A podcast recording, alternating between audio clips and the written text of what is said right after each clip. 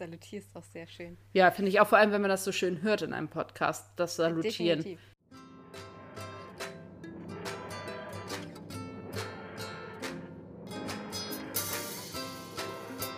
Hallo, hallo und herzlich willkommen, liebe Brilliant Companions da draußen. Jetzt habe ich es mal wieder gesagt. Herzlich willkommen zu einer neuen Folge Brillant, ein Doctor Who Podcast.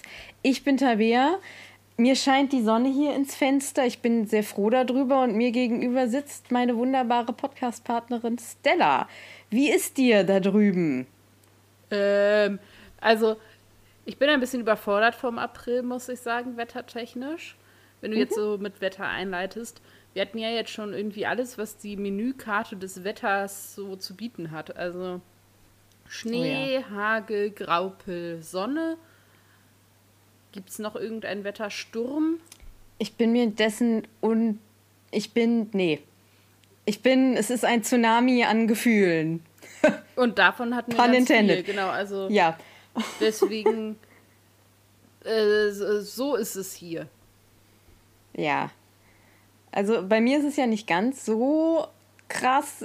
Bei mir hat es glücklicherweise nicht geschneit oder ähnliches, wie das in Norddeutschland zwischendurch ja der Fall war. Ich habe hier die ganze Bandbreite von Sturm, Regen und Minustemperaturen nachts.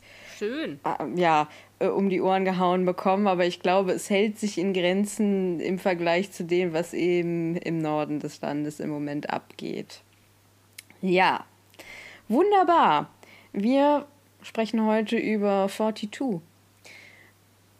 Eine, ja, Folge, die gar nicht so uninteressant ist, weil unser lieber Chris Chipnell die geschrieben hat.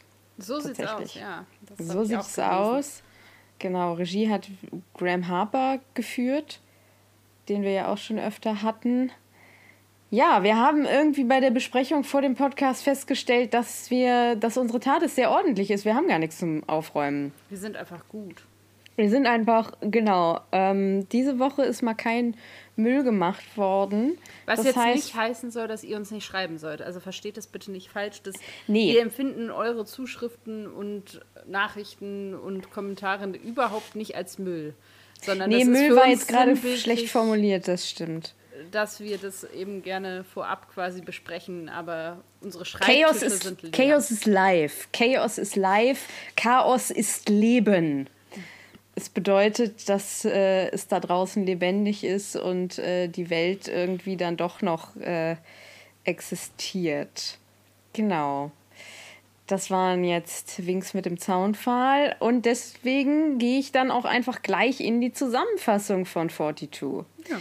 Genau. Also, Martha und der Doktor empfangen ein Notfallsignal von einem Raumschiff, das zügig auf die Sonne im Torai-System zusteuert. Auf dem Schiff angekommen werden sie allerdings von der TARDIS getrennt und äh, stellen fest, dass die Temperatur auf dem Schiff stetig sinkt. Die Schiffsmotoren sind ausgefallen und ähm, sie haben ich glaube, noch. die Temperatur steigt. Ja, Entschuldigung, die Temperatur steigt. Genau. Und sie haben eben noch 42 Minuten, deswegen auch, ne? Titel und so, um den Crash in die Sonne zu verhindern das Team des Schiffes und, die, ähm, und das TARDIS-Team müssen jetzt irgendwie zur Brücke kommen. Der Weg dahin ist allerdings geschlossen. Martha und Riley, das ist ein Crewmitglied, tun sich zusammen, um die Türen dahin zu öffnen und müssen währenddessen halt irgendwie so Popquiz, Pubquiz, Popquiz, Pubquiz-Fragen beantworten und dann gehen die Türen halt immer auf. Der Doktor hilft inzwischen, die Motoren zu reparieren. Dazu kommt noch, dass die Crewmitglieder nach und nach mit etwas infiziert zu sein scheinen, was ja, was sie zu, zur Gefahr für die anderen macht. Bei dieser Infektion steigt die Körpertemperatur total rapide und äh, die fangen, also sie fangen an, die anderen Crewmitglieder zu verfolgen und wiederholen stetig die Worte Burn with me. Der Mann von Captain McDonnell ist der erste Infizierte. Martha ruft für diese Pub-Quiz-Fragen äh, ihre Mutter an, weil sie nämlich am Beginn der Folge auch das Handy, was ja Rose auch schon hatte, dieses Handy, womit man eben aus allen Teilen des Universums nach Hause telefonieren kann. Das bekommt sie und damit kann sie eben ihre Mutter anrufen. Die Mutter ist mit zunehmenden Anrufen, also sie ruft sie öfter an, stetig besorgter, wo Martha ist und mit wem sie irgendwie äh, unterwegs ist. Und später sieht man aber, dass MitarbeiterInnen von Mr. Saxon bei ihr zu Hause sind und sozusagen diese Anrufe nachverfolgen. Also sie wollen nachverfolgen, wo Martha sich gerade aufhält. Und das ist dann natürlich irgendwie so ein bisschen, ja, da ist man dann zwiegespalten. Martha und Riley werden bei ihrer Mission in einem Escape-Pod gefangen und von der Mannschaft oder von diesem Raumschiff äh, abgestoßen. Der Doktor kann sie allerdings retten, guckt dabei aber in diese Sonne und infiziert sich. Martha möchte ihn natürlich gerne retten. Der Doktor findet durch seine Infektion heraus, dass die Sonne lebendig ist und die Crew das nicht geprüft hat.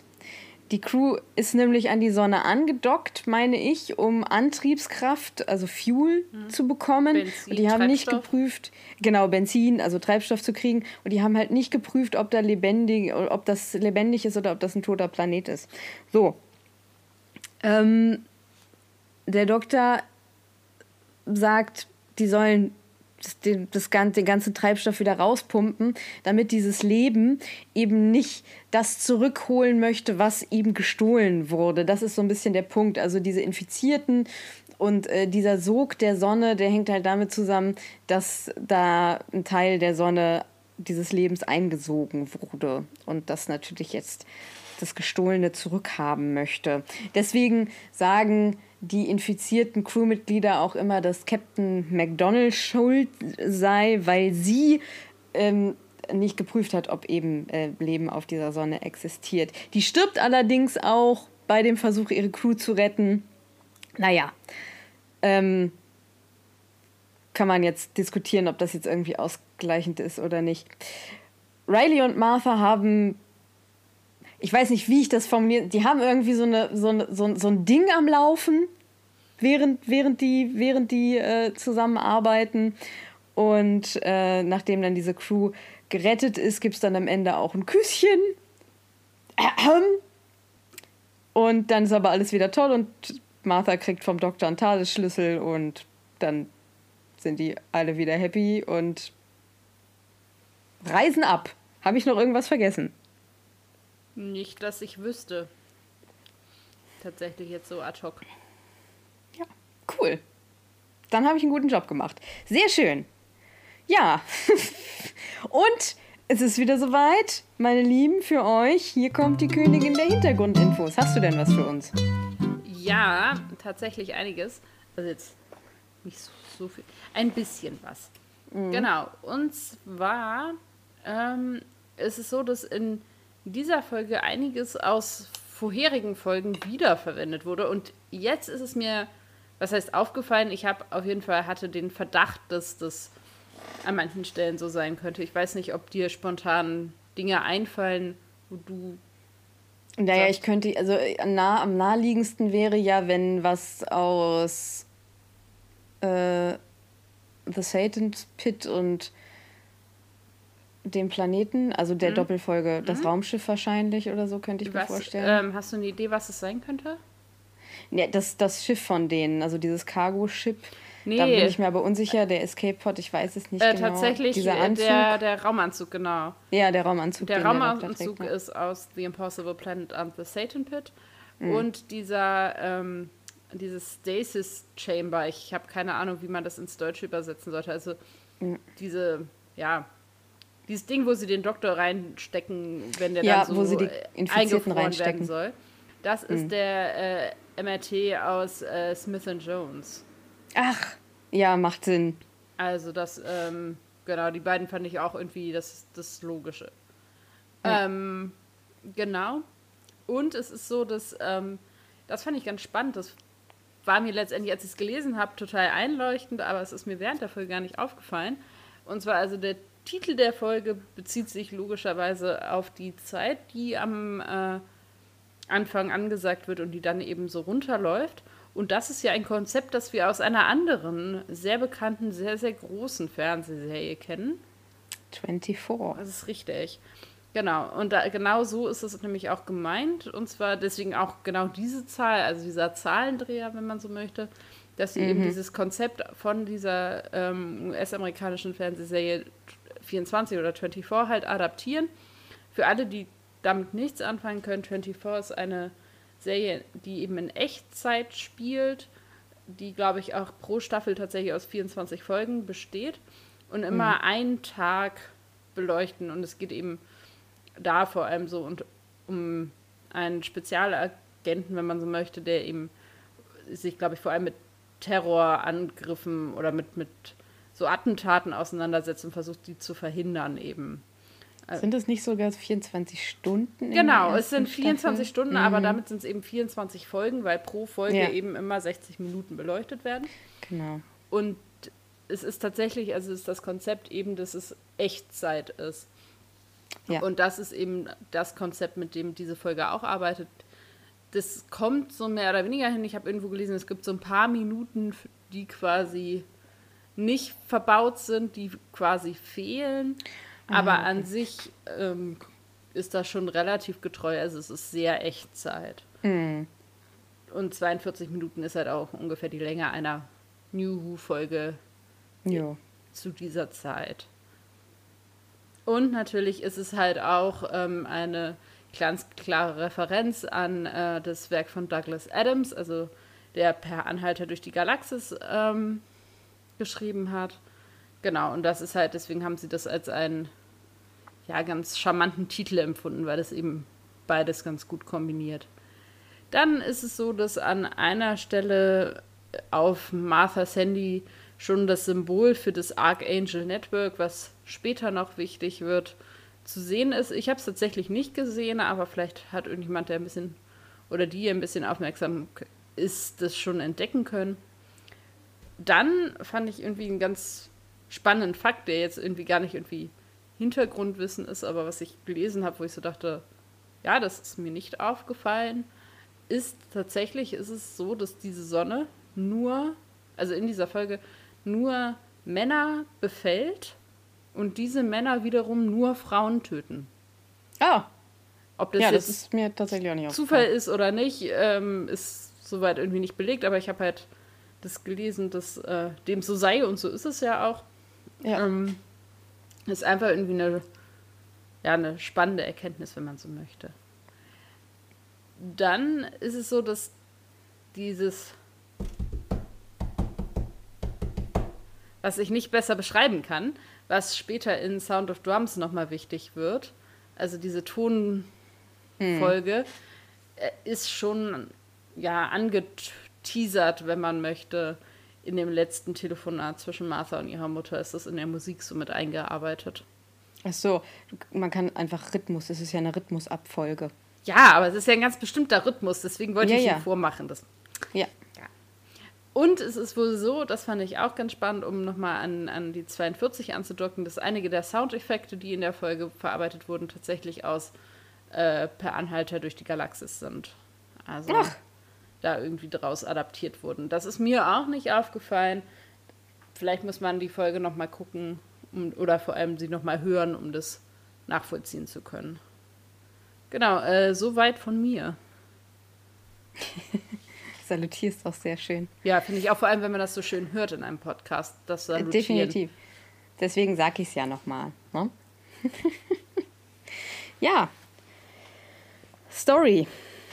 Folge. Wie ist die Lage der Nation bei dir? Wie ist ähm, mhm. dein Gefühl, dein erster Eindruck? Ja, mein erster Eindruck.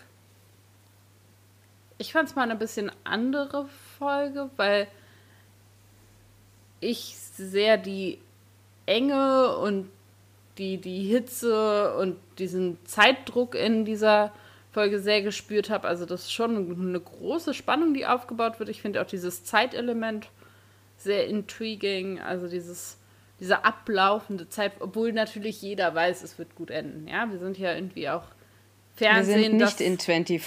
Ja, genau. Und wir sind ja Fer Fernsehen, das so arbeitet und das mit Countdowns arbeitet und so ja auch sehr gewohnt. Mhm. Ähm, und wissen, dass dann natürlich in letzter Sekunde alles gut gehen wird und trotzdem fiebert man mit. Ja, und trotzdem sterben ja auch ein paar äh, ja, Figuren, ist, ne? Genau, also, das ist, ist einer der Punkte, die ich habe hier. Mhm. Ich finde, es sind halt ultra viele Tote. Ja, ich finde, das braucht es aber irgendwie auch. Also ich finde, das sind keine, also wir hatten das ja in dieser Folge jetzt gerade erst Daleks in Manhattan, dass da so ultra viele Leute mhm. irgendwie einfach so hingemetzelt werden. Jetzt natürlich nicht im visuellen Sinne, aber im, im narrativen Sinn. Hier finde ich, ist diese, sind diese Toten tatsächlich auch ähm, irgendwie um ein Gefühl und vor allen Dingen auch eine, eine, eine Urgent, Urgency ähm, ja, naja, also, die sind ja auch da, um die Spannung einfach. Genau, Unmittelbarkeit und Spannung irgendwie hochzuhalten. Und das finde ich dann in Ordnung. Beziehungsweise da, da gehe ich dann rein und sage, ja, okay, das ist so eine Folge, da rechne ich irgendwie auch damit, dass viele äh, Figuren irgendwie sterben, zumindest viele Nebenfiguren. Wir wissen aber natürlich, dass der Doktor und Martha da unbeschadet mhm. rauskommen. Klar. Mhm. Logisch. Ja, ich hatte ein paar ähm, Elemente, die ich als, ähm, ja, in diese, diese ja, Geschichten oder ähm, diesen Aufbau Marthas zu so einer Art Apostelfigur hineinpassen. Tatsächlich ist, ähm, fand ich das sehr beeindruckend oder sehr einschneidend, dass sie vom Doktor geredet hat als jemanden, an den sie glaubt oder in den sie glaubt. Mhm. Weil ich finde, dass das nochmal was anderes ist, als zu sagen, ich habe irgendwie Hoffnung in diese Person und ich habe die Erfahrung gemacht, dass dann doch Rettung kommt oder so. Aber sie sagt ja ganz klar, ich glaube an ihn, mhm. was ja bei ihr auch ähm, ja, gleichbedeutend damit ist, dass sie auch ähm, romantische Gefühle für ihn hat. Aber das wird ja nachher dann auch nochmal, wenn es darum geht, wie das für den ihren Kompagnon quasi ist, der sagt ja auch, oh, ich habe, glaube ich, habe jemanden gefunden, an den ich glauben kann. Ähm, ja, da, er meint aber halt, ne? Genau, da verwischen die Linien da so ein bisschen. Ja. Und ich fand, für mich war ein ganz stark religiöser Moment oder ein Moment, der sehr so gewirkt hat, als sie den Schlüssel zur TARDIS bekommen hat. Weil sie die mhm. Hände so aufgemacht hat und das so empfangen hat. Und mich das total daran erinnert hat, wie Abendmahl ausgegeben wird. Also mhm. man ja oft beim, oder man beim Abendmahl, wenn man die Hostie ähm, bekommt, ja oft auch so die Hände so übereinander schlägt und in so einer erwartenden Haltung quasi ausstreckt. Und so hat sie eben auch diesen Schlüssel mhm. angenommen. Und das fand ich irgendwie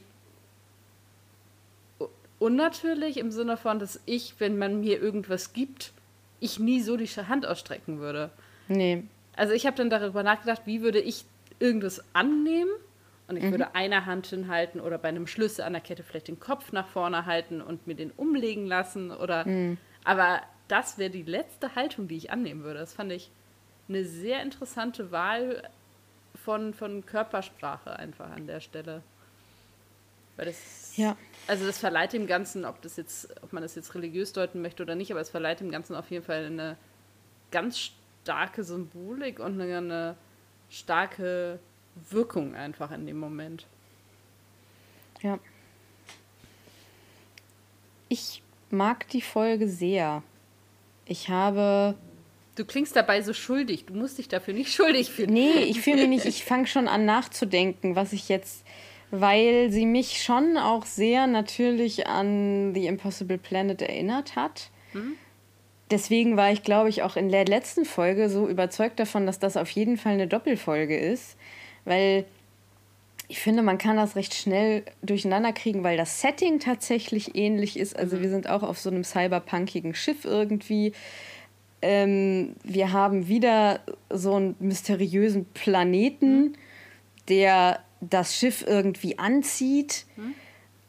Ich, ich gebe zu, ich habe 24 nie geguckt, aber ich bewege mich ja in diesem Fernseh- und filmwissenschaftlichen Kontext und da ist ja 24 eine Serie, die dauernd irgendwie als Referenz gilt, weil 24 so eine, ja, mit der ersten Serien war, die im ja in der in der in der Welle dieses sogenannten Quality TV, also dieses dieses äh, ich sag jetzt mal Cable, also Kabelsender-Fernsehens äh, entstanden ist. Also habe ich, glaube ich, schon öfter darüber gesprochen. Erste Serien, die dieses goldene im Prinzip äh, Fernseh-TV-Zeitalter eingeführt haben, in dem wir uns wahrscheinlich immer noch befinden. Also dass Serien eher so komplex wie Romane gehalten werden und eben nicht mehr rein als, als, als äh, Samstagabend oder ja, wochentags, äh, frühabends Unterhaltung geguckt werden. Das hat ja in den Ende der 90er, frühen zweiten, also Nullerjahren angefangen, so mit den mhm. Sopranos oder Six Feet Under, Lost und eben auch 24. Ähm, ich, mich, mich zieht dieses Konzept äh, ja etwas so, so, so, so, so, so zeitgerecht wie möglich äh, darzustellen, gar nicht so doll, weil das ja auch immer irgendwie so eine Art Stress bzw. Mhm. Tempo. Also, weil sind wir ganz ehrlich, wenn du sagst, wir begrenzen jetzt irgendwie eine Serie auf die in Klammern reale Zeit, dann ist das meistens das ein bestimmtes Projekt in der und der Zeit abgehandelt werden muss. Sonst würde das relativ wenig Sinn machen, sonst können wir auch Big Brother gucken. Mhm. Ja, und das ist jetzt gar nicht wertend gemeint, es ist dann einfach so. Also es ist schon auch, kommt nicht von ungefähr, dass 24 eben so eine wirklich auch ganz schön harte Action-Serie mhm. ist. Und deswegen hat auch diese Folge natürlich ähm, ein einen, einen großen Zug drin und ein großes Tempo drin, was ich persönlich in dieser Folge meistens mag. Mhm. Ganz manchmal wird es mir zu viel, weil, also, was, was ich, ich finde, ganz kurz vorher, ich finde David Tennant in dieser Folge als Doktor wirklich gut, mhm. aber hier merkt man dann, dass David Tennant halt dazu neigt, so statt auf 80 zu spielen, auch mal auf 150 mhm. aufdreht und auf diesem Level bleibt. Und das wird dann irgendwann ein bisschen anstrengend. Das ist aber was, damit kann ich leben, weil der Doktor in dieser Folge ziemlich gut ist, finde ich. Ähm, ich finde die Folge tatsächlich auch. Ich habe dann, weil ich ja so auf dieser Doppelfolge letzte Woche beharrt habe, so überlegt, es ist gut, dass es keine Doppelfolge mhm. war. Weil es eben nicht zu lang und nicht zu kurz war. Und sonst hätte natürlich auch dieses Konzept hätte sich so ein bisschen ja verflossen, weil entweder hättest du dann die nächste Folge wieder so gemacht, wenn es eine Doppelfolge ja. gewesen wäre. Und es hätte wahrscheinlich dann irgendwie nicht mehr so gut funktioniert. Oder du hättest es nicht gemacht. Und dann kannst du sagen, ja gut, dann verflüchtigt sich das halt in der zweiten Folge irgendwie so ein bisschen. Ich finde es ganz interessant, dieses Konzept, dieses lebenden Planetens, das sich ohne eine Vorwarnung zu geben, zurückholt und auch sehr brutal zurückholt, was ihm mhm. genommen mhm. wurde. Ich habe auch was ihr genommen wurde. dass ich das mhm. einen spannenden Gegner finde.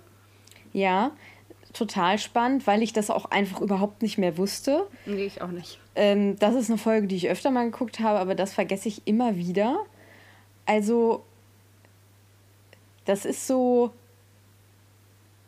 ja, man fragt sich ja immer, wie ist das? Sollte man erstmal freundlich darauf hinweisen, dass hier gerade irgendwie eine Grenze überschritten wurde oder meine persönliche Grenze überschritten wurde oder nicht. Und das ist ein Gegner beziehungsweise ja ein, ein, eine Übersehen, eine über, ein, etwas, das übersehen wurde, das halt einfach so zurückschlägt und sich auch nicht groß ankündigt, sich auch mhm. nicht groß erklärt. Und das ist spannend. Mhm.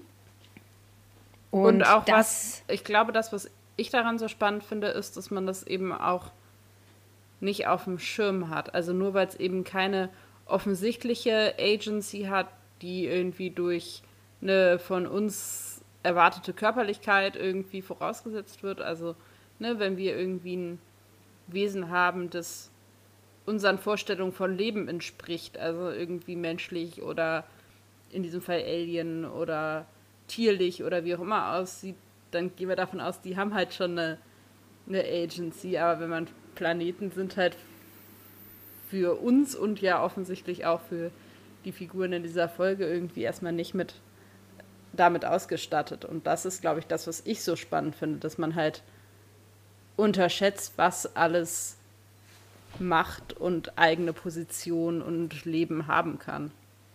Genau, dann finde ich ein sehr schönes Detail, dass hier wieder, dass hier wieder klassische Musik etwas bezeichnet, was für uns im Prinzip noch keine klassische Musik mhm. ist, nämlich Elvis und die Beatles. Mhm. Und das haben wir ja schon mal in oh, Dead Earth, nee, Earth, na, tote Erde, also Erde hier. Als, als, als die zweite Folge der, der, der ersten Serie, als der neunte Doktor und Rose. Wie heißt der denn? Wie heißt denn die Folge nochmal? Oh, wow. The End of the World war es. The End of the World, so. Ähm, da ist, sind Tote ja, Erde. Ist, tote Erde. äh, ist ja auch klassische Musik irgendwie. Ich weiß nicht mehr genau, was es war, aber auch. Ich glaube, Musik, es ist Britney Spears Toxic. Ja, ja, genau. Ähm, ja, also wir befinden uns ja auch in der Zukunft. Ich glaube, das haben wir noch gar nicht gesagt. Es wird auch in der Folge nur so, so, so, so nebenbei erwähnt. Also wir sind tatsächlich wieder in einer fernen Zukunft. Also dieses Schiff, wo die da drauf sind, das ist auch ein sogenanntes Cargoschiff. Also das ist im Prinzip etwas, was wir heute vom Mittellandkanal vielleicht kennen. Oder das sind einfach ähm, ja, Transportschiffe, die eben äh, einfach nur ja, Ware zwischen den Planeten hin und her fährt. Also wir sagen so Raumschiff, das ist aber eigentlich gar kein, das ist jetzt kein Forschungsraumschiff, wie wir es irgendwie aus Star Trek kennen oder so. Das sind einfach Leute, die Ware hin und her schiffen. Ähm, eben durch die Galaxie. So. Was habe ich denn noch? Ich kann ja noch sagen, also was ich ja. tatsächlich ganz cool finde, ist diese Idee dieses Pub-Quizzes. Ja. das muss ich sagen, ich hätte mir davon ein bisschen mehr gewünscht. Also mhm. hätten sie anderes gerne ein bisschen kürzer halten können, ein bisschen weniger hin und her gerennen meinetwegen. Oder weniger Martha fliegt in Äther. Ähm, sondern mehr Pub-Quiz, weil ich das irgendwie witzig fand. Ich fand auch diese Idee gut zu sagen, wir müssen irgendwie unser Raumschiff sichern. Wir müssen es auf eine Art und Weise tun, wie nur wir das können. Also denken wir uns Fragen aus und vor allem tun wir das, wenn wir alle betrunken sind. Ja. Das fand ich schon irgendwie eine, eine nette Idee, so diese Vorstellung, wie die alle zusammensitzen und sich irgendwelche Fragen überlegen. Mhm. Und so Sachen wie, was ist deine Lieblingsfarbe oder ne, welche klassische Musik hatte mehr Downloads und so. Das, das hätte man von mir aus gerne noch ein bisschen länger haben können. Ja, ich fand das auch äh, sehr, sehr amüsant. Ich finde es toll in dieser Folge, dass Martha ihre wirklich eigene Storyline mhm. bekommt. Ähm, sie muss dann einmal vom Doktor gerettet werden, aber es ist halt nicht nur sie, die irgendwie gerettet werden muss. Mhm. Und vorher trägt sie eben auch echt zur Handlung bei. Ich meine, sie sagt auch aus eigenem Willen, mhm. also sie entscheidet, dass genau. sie mit Riley mitkommt. Das hätte ich nämlich jetzt auch noch, na, es ist nicht so, Martha, mach doch mal dies oder mach doch mal das, sondern sie sagt, genau. ja, okay, ich mach das jetzt. Und zwar ad hoc und spontan und auch sehr schnell. Also. Ja, und ich finde auch nett, dass sie mal so eine, so eine, so eine Nebenstory hat, wo sie auch mal so ein bisschen ich glaube, es ist die letzte äh, Folge, in der sie irgendwie nochmal so eine romantisch konnotierte Beziehung hat, die nicht der Doktor ist. Mhm. Wir hatten das einmal kurz mit Shakespeare und das war's dann und das ist mhm. jetzt das letzte Mal. Finde ich auch mal ganz angenehm, weil das sind dann so die, das ist halt auch super subtil äh, inszeniert. Also die flirten jetzt nicht die ganze Zeit offensiv miteinander. Ich glaube, die finden sich einfach sympathisch und am Ende stellen ja. sie fest, scheiße, wir werden uns nie wiedersehen und dann küssen wir uns halt nochmal. Ja. ja. Ähm, auch sehr spannend finde ich irgendwie die Story mit ihrer Mutter. Ich finde es sehr spannend insgesamt, wie Martha so mit ihrer, mit ihrer Familie umgeht. Also ich mhm. finde, mhm. sie ist zum Beispiel sehr brachial mit ihrer Mutter. So. Ja. Also, die reden schon, die reden schon miteinander. Das ist schon ein Umgangston, den ich echt pff, ganz schön hart finde. Ich weiß jetzt nicht, es scheint aber auch, dass sie das irgendwie voneinander gewohnt sind. Und dann natürlich diese Erkenntnis, dass die Mutter jetzt aus Sorge oder, oder so, wenn auch aus Sorge motiviert, aber eben eigentlich das Ziel hat, Martha möglichst lange am Telefon zu haben, dass die eben diesen Anruf nachverfolgen können. Das ist halt auch, ja, das sind alles so Sachen, an denen man merkt, so, ins, so, so, so Narrative, an denen man merkt, irgendwie rückt da was näher. Ne? Also, ja. Ich hätte spannend gefunden, Sachsen. zu sehen, was passiert, wenn sie tatsächlich das schaffen, das Telefon nachzuverfolgen und wie die dann reagieren, wenn Marthas Mutter sieht, ihre Tochter ist nicht nur in einer anderen Galaxie, sondern auch noch, keine Ahnung, wie viel zig Jahre in der Zukunft. Das hätte ich irgendwie, also einfach so als Gedankenspiel, so die Idee von wegen, okay, wenn sie das theoretisch könnten, wovon ich schon mal nicht ausgehe, dass das geklappt hätte, das nachzuvollziehen bis dahin. Also, ja, ihre Tochter ist übrigens hoch. Hupala. Sehr weit ja. weg. Ähm, ja. Ich glaube, was tatsächlich auch nochmal einfach hier gesagt werden muss, ist, dass wir tatsächlich ganz selbstverständlich einen weiblichen Captain haben. Die stirbt dann zwar leider, um ihre Crew zu retten, aber ich glaube, ich meine, heute ist das jetzt tatsächlich nichts Besonderes mehr. Ich glaube, damals, man redet, also damals 2007, ähm, ähm, war das, glaube ich, noch ein Ding, was, was irgendwie die Leute hat aufmerken, also beziehungsweise da hat man wahrscheinlich hingeguckt und gesagt, oh, äh, in anderen Serien oder Filmen oder was weiß ich, Storylines wäre das ein Ding gewesen, was man zumindest irgendwie mal hätte ansprechen müssen. Ja, auch spannend in der Konstellation, dass es nicht nur so ist, dass sie ein weiblicher Captain ist, sondern auch noch, dass sie ein weiblicher Captain ist, verheiratet mit jemandem, der unter ihr ist in der Rangfolge, dann ja logischerweise. Ja. Leider sehen wir da ja fast nichts mehr von. Nee, so. aber. Ne? aber es ist interessant, es wäre eine interessante Dynamik. Mhm. Ich, äh, mir ist zu den Charakteren noch aufgefallen, was mich tatsächlich das Einzige, was mich so wirklich gestört hat am Doktor dieses Mal, was ja sonst auch so ist, mir hier aber nochmal anders massiv aufgefallen ist, ist, dass er einfach nicht mit einer Silbe erwähnt, wer er ist und warum er die Berechtigung hat, da auf einmal dieses Schiff zu übernehmen. Ja. Also sonst war er großartig, aber mit so einer Selbstverständlichkeit. Ich kann verstehen, unter diesem Zeitdruck, auch im Sinne von der Zeit innerhalb der Folge und wie viel Text haben wir eigentlich, hm. ist man limitiert, aber ich fand es extrem wenig Erklärung. Ich fand es extrem wenig Versuch, irgendwie dem ganzen Kontext zu geben und alle sind ihm hörig. Ja. Das ist mir schon dieses Mal ein bisschen mehr aufgefallen und auch ein bisschen sauer aufgestoßen, dass ja. es noch nicht mal irgendwie so war, dass er sich durch irgendwas bewiesen hat und alle dann gesagt haben, oh, offensichtlich hat er Ahnung, dann lassen wir ihn mal machen. Oder ja, er definitiv. erklärt, ich bin übrigens aus einer fernen Zukunft und ich weiß, wie das läuft. Oder also. Mhm. Oder Psychic Paper oder also es gibt ja verschiedene Möglichkeiten, die wir schon gesehen haben, um sich da Legitimation zu verschaffen. Ja. Und diesmal war es einfach nur so, ja, hallo. Ich bin der Doktor und ich, ich wir machen jetzt hier, wir retten jetzt. Äh, genau, und jetzt so. mal los. Ja, hat mich auch gestört. Was mich auch gestört hat, tatsächlich, und ich glaube, das ist einfach ein Problem dieser, dieser Gesamtkonstellation, dass Martha, wir sind jetzt in der siebten Folge mhm.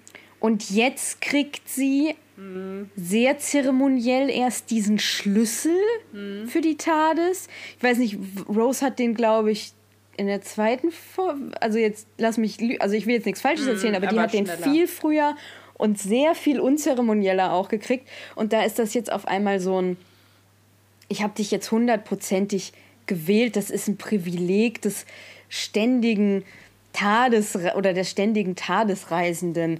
Also das finde ich dann auch einfach viel zu pathetisch, so nach dem Motto, also ich habe dich jetzt hundertprozentig akzeptiert irgendwie und vertraue dich. Also das ist so, ja, das nervt mich auch. Also mhm. dieses dann so auch sehr exklusive, elitäre naja, in der Tades reisen dürfen. Spät im Sinne von, dass man halt, also wir jetzt quasi rückschauend auch wissen, keine Ahnung, die hatte ja noch vier Folgen mit ihm so ungefähr und dann mhm. nenne ich ganz fünf. Aber dann hat sich das halt auch. Ja. Ähm, haben wir noch, habe ich noch? Ich habe zur Crew noch, dass ich fand, also mich hat die Crew auch sehr an The Impossible Planet und The Satan Pit erinnert, mhm. was eben an, dem, auch der, an der Gesamtkonstellation irgendwie lag. Ich fand an sich auch eine sympathische Crew mit irgendwie verschiedenen Charakteren, allerdings eben wenig Zeit, diese irgendwie näher zu beleuchten und tiefer auszuschöpfen, sodass man da halt insgesamt bei allen nur an der Oberfläche kratzt. Genau, du hattest ja beim letzten, in der letzten Staffel diese Crew sogar mit so als eine deiner Lieblingsnebenfiguren äh, angegeben. Ich weiß nicht, lass mich falsch tippen, aber das würde dir wahrscheinlich jetzt bei der Crew nicht unbedingt wieder nee. so äh, vorkommen, weil es auch einfach keine Doppelfolge ist und weil man nicht so viel Zeit mit diesen Figuren wahrscheinlich verbringt. Naja, ne? und weil also die halt auch zum Teil einfach sterben, bevor man sie kennenlernen kann. Ja, das auch noch. Ganz pragmatisch, ja. Ja. Interessant finde ich auch noch dieses, was ja aber immer so ein Ding von ja, diesen Body Snatcher-Filmen ist. Also wenn etwas von einem Körper Besitz ergreift, wie was wir eigentlich sind ohne unsere Seele. Also wie viel ist mhm. noch übrig von einer menschlichen Hülle, die von etwas anderem übernommen wurde. Weil natürlich wieder diese Konstellation, dass McDonald ja so sehr mit sich kämpft, wie viel Mensch ist noch in dieser Hülle meines Mannes irgendwie drin. Das mhm. finde ich auch immer interessant, weil ich immer vorm Fernseher sitze und denke, das kann doch nicht sein. Jetzt merkst du doch endlich mal, es ist halt definitiv nichts mehr da. Auf mhm. der anderen Seite, was ist, wenn du davor stehst? Mhm. Und es ist irgendwie der Körper eines geliebten Menschen. Wie schnell kannst du umswitchen, dass da halt nichts mehr drin ist, dass die Seele tot ist? Also, dass da, ja, dass da eigentlich nicht mehr viel Lebendiges von dem ist, was, was ist mal, was den mal zu einem lieb, geliebten Menschen gemacht hat. Das finde ich immer schön. Ja, und natürlich all, all-time favorite die Frankenstein-Referenz, logisch. Ja. Ja. Gut, aber äh, die ja tatsächlich äh, spannenderweise auch nochmal gemacht wird innerhalb der gleichen Staffel ja. an späterer ja. Stelle. Mm. Sonst würde ich dich jetzt fragen, was du aus dieser Folge mitgenommen hast. Ja, zum einen das, was ich gerade schon gesagt habe, was ist die Seele ohne den Körper und was ist der Körper ohne Seele, aber dann auch noch dieses Konzept, ja, es ist mal wieder die Menschheit, die sich irgendwie Dinge nimmt, ohne zu fragen. Mhm. Es ist die Menschheit, die im Prinzip von einer unbekannten Natur nimmt, ohne, zu, ohne, mal, ohne mal zu gucken, ist da was. Mhm also ja, es ist ein, wahrscheinlich ein Flüchtigkeitsfehler in dem, in dem Fall gewesen, dass McDonald eben nicht nochmal gecheckt hat, ist da Leben auf dem Planeten. Nee, das würde ich nicht sagen. Aber vielleicht auch nicht. Also nee, man weiß sagen, das halt nicht kein, genau, ne? Nee, ich würde sagen, es ist kein Flüchtigkeitsfehler. Ich würde sagen, es ist ein. Ähm, es ist auch eine Ignoranz einfach. Ja, und es ist eben ein, ein, die Frage von, was habe ich als Konzept für Leben?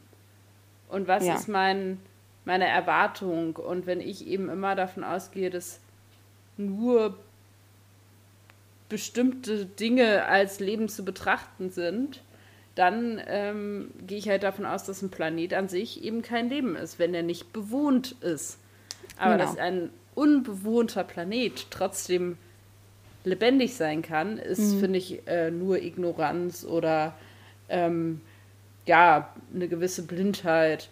Aber ich würde das nicht als Flüchtigkeitsfehler empfinden, sondern okay. dass ich glaube, dass ja. dieses nicht für Lebensscannen einfach aus, einer, ähm, aus einem bestimmten Konzept von Leben heraus quasi passiert, ja. Ja. Und das ist ja auch, das kannst du ja auch im Prinzip auf Gesellschaft übertragen, welche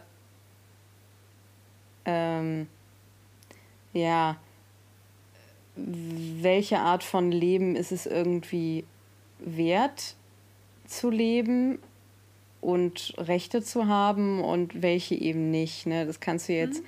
auf die Schiene fahren. Sind Lebewesen etwas, was wir irgendwie essen und töten und worüber wir verfügen dürfen, aber natürlich auch auf Klassengesellschaften. Ne? Also äh, es gibt auf der ganzen Welt immer noch Menschen, die weniger und mehr wert sind, in Anführungsstrichen, als andere. Einfach weil eine ja, Machtstruktur das irgendwie immer noch vorsieht und so gestrickt ist. Also das ist das, was ich mitnehme aus der Folge. Ja, das ist äh, tatsächlich auch äh, genau das gleiche, was ich habe. Ich habe das zusammengefasst in, man sollte nur immer so viel nehmen, wie man eben auch zurückgeben kann. Ja, das ist ziemlich gut. Was ist denn deine Frage an mich? Jetzt sag bloß, ich habe ich hab erst mein Zitat. Ähm, oh, scheiße, ich bin wieder drüber gesprungen. Ja, Zitat. Mein Zitat schließt nämlich daran an. Mein ja. Zitat ist der Satz des Doktors: Humans, you grab whatever is nearest and bleed it dry. Ja, das stimmt leider tatsächlich.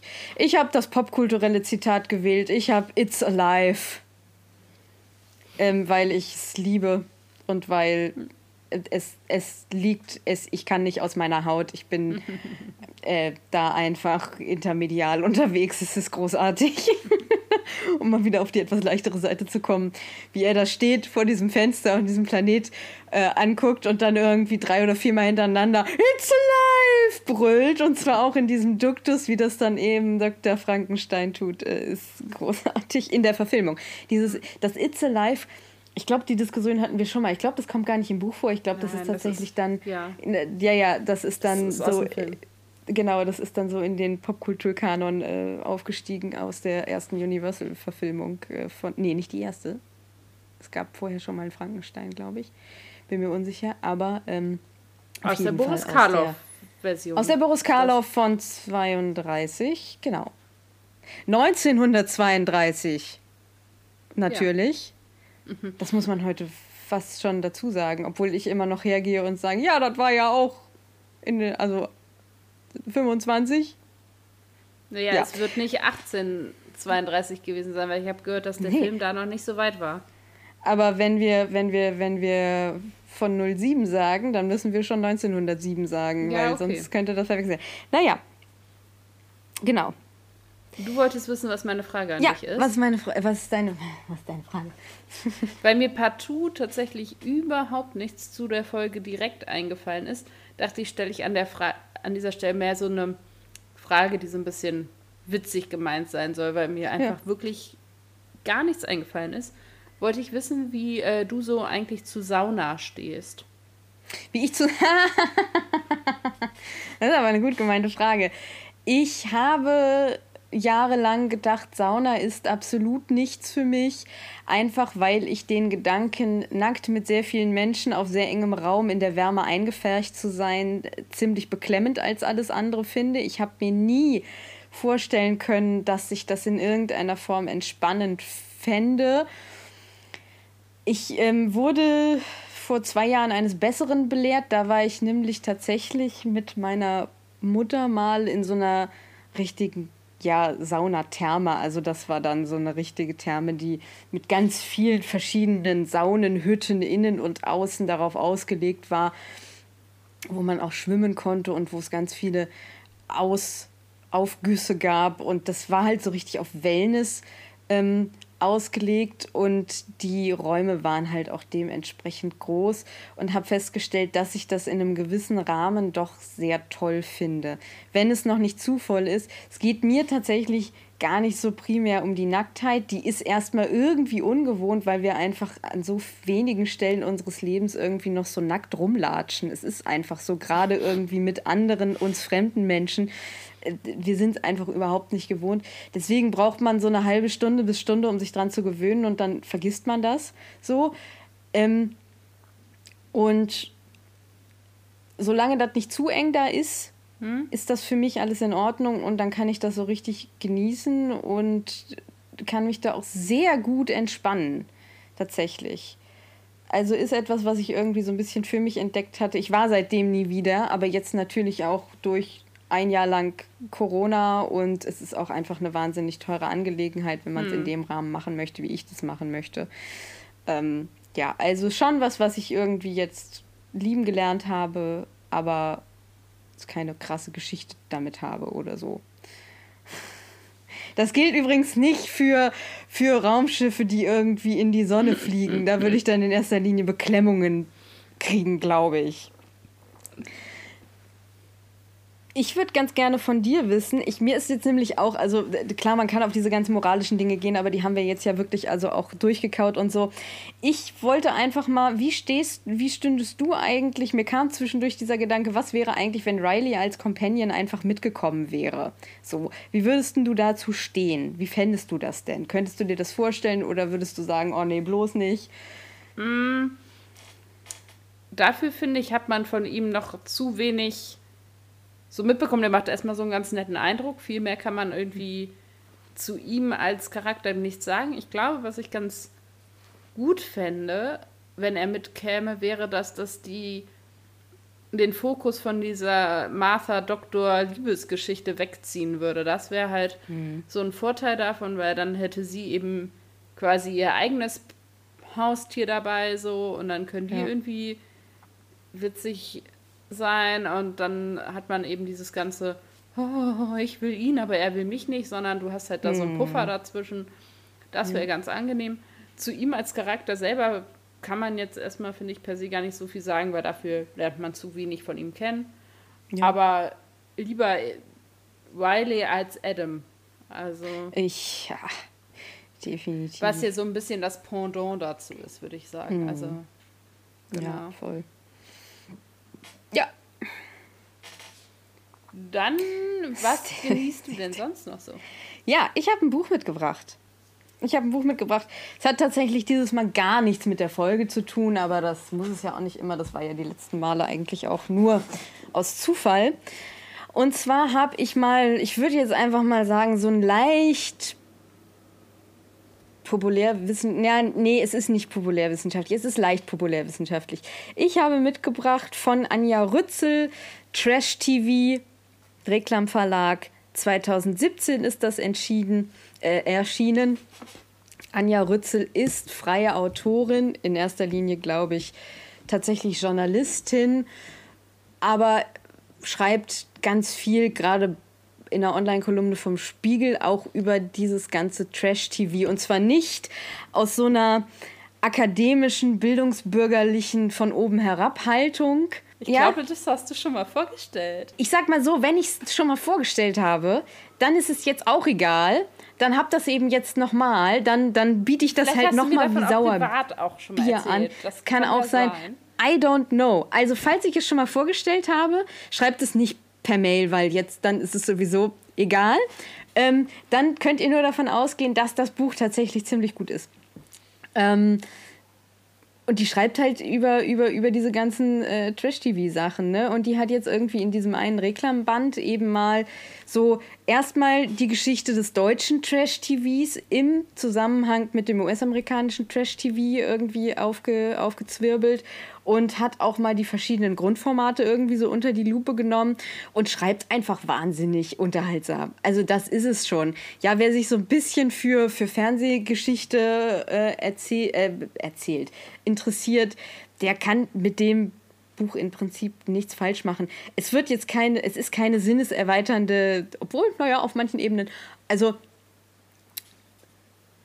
ja, schon. Also es, es, es macht, führt einem schon ganz gut irgendwie mal so Dinge vor Augen und so. Und ich persönlich bin zum Beispiel jemand, ich habe mich immer wieder, wieder bemüht, dieses, diese, also dieses ganze Trash-TV irgendwie zu gucken, weil ich immer auch dachte, okay, weil ich mich ja auch viel mit populärer Kultur beschäftigt habe und das einfach schon tatsächlich einfach auf dieser Ebene interessant ist. Ich habe es nie durchgehalten. Ich, ähm, all mein Wissen ziehe ich äh, aus, aus Podcasts äh, und nur über Dritte, weil ich das einfach nicht aushalte. Also ich äh, kann das, es langweilt mich tatsächlich mhm. ganz groß und viel und ich kann damit nichts anfangen. Es ist, es ist für mich noch nicht mal ein Guilty, also dieses in Anführungsstrichen Guilty Pleasure. Nee. Ich kann damit nicht viel anfangen. Ich Aber wenn Anja Rützel darüber schreibt, dann kann ich damit viel anfangen. Genauso wie wenn Sarah Kuttner darüber redet ähm, in ihrem Podcast, dann kann ich da auch viel mit anfangen. Ich finde das, glaube ich, unfassbar unterhaltsam, anderen Leuten zuzuhören, wenn sie darüber reden, was sie daran toll finden. Weil es für mich selbst einfach so mhm. überhaupt nichts ist. Also Trash TV, Anja Rützel vom Reklam Verlag. Wenn ich schon mal vorgestellt habe, tut mir das an der Stelle sehr leid. Ansonsten habt ihr es jetzt, dann habt ihr es jetzt nochmal, ansonsten habt ihr es jetzt das erste Mal gehört. Stella, was, was, was genießt du denn sonst noch so? Also, ich habe mitgebracht The Hitchhiker's Guide to the Galaxy by Douglas Adams. Und zwar nicht in der Buchversion, sondern in der Audiobook-Version vom BBC. Ich werde dir gleich die YouTube-Links zu den entsprechenden Videos äh, geben, dass du die verlinken kannst.